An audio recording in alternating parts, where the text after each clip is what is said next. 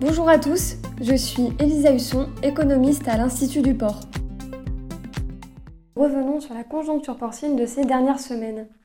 Nous retiendrons que les prix des porcs en Europe et dans le monde sont globalement entrés dans une phase baissière qui coïncide avec la hausse saisonnière de l'offre. La faiblesse de la demande ne permet pas de stabiliser les cours des porcs à la production. En Europe, malgré une forte diminution des abattages et des cheptels, les prix des porcs poursuivent leur chute. La demande restreinte tant à l'export qu'au sein du marché intra-européen se fait sentir. En moyenne, la cotation au sein de l'UE 27 atteint 2,28 euros le kilo, soit une baisse de 4% sur le mois. Le recul des prix a été particulièrement marqué en France, moins 7,8%, en Espagne, moins 5,6% et au Danemark, moins 5,3%. Les marchés allemands et néerlandais n'ont pas non plus été épargnés. En France plus particulièrement, la cotation au marché du port breton a perdu 16 centimes en moyenne entre les mois d'août et de septembre. Fin septembre, le marché clôturait le mois avec un prix de base à 2,003 et début octobre, le marché s'est stabilisé.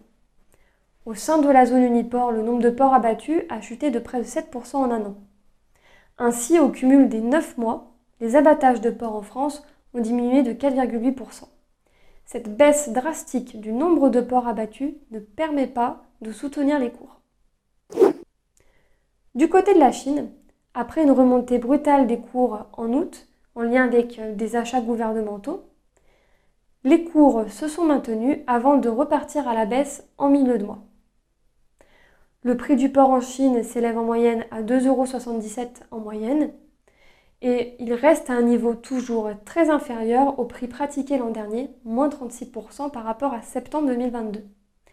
La demande sur le marché chinois reste faible face à une offre en port élevée.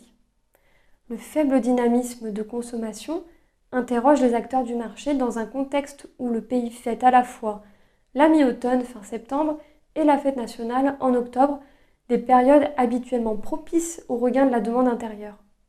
Et cette faiblesse de la consommation sur le marché chinois met en exergue les difficultés de l'économie et les craintes de déflation. Du côté des États-Unis, le marché est toujours marqué par une hausse de l'offre, en partie atténuée par la forte baisse des poids moyens de carcasse.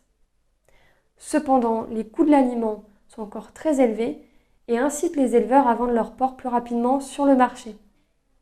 Le maillon de Laval est lui aussi dans un contexte économique difficile et n'est pas en mesure de proposer des hausses de prix, notamment pour les consommateurs dont la demande est déjà modérée.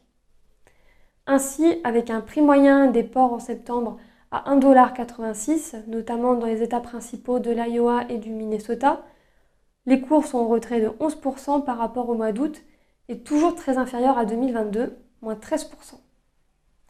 Sur l'ensemble de l'année, le prix des porcs aux États-Unis aura été inférieur à peu près sur toute l'année par rapport à 2022. Néanmoins, la détente récente des prix d'aliments pourrait soulager quelque peu les éleveurs américains, les prix des porcs étant en moyenne sous le seuil de rentabilité selon les analystes américains.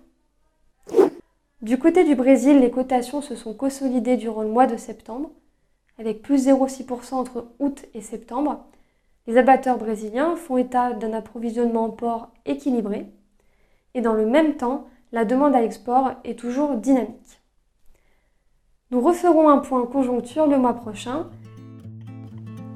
Merci pour votre écoute et à bientôt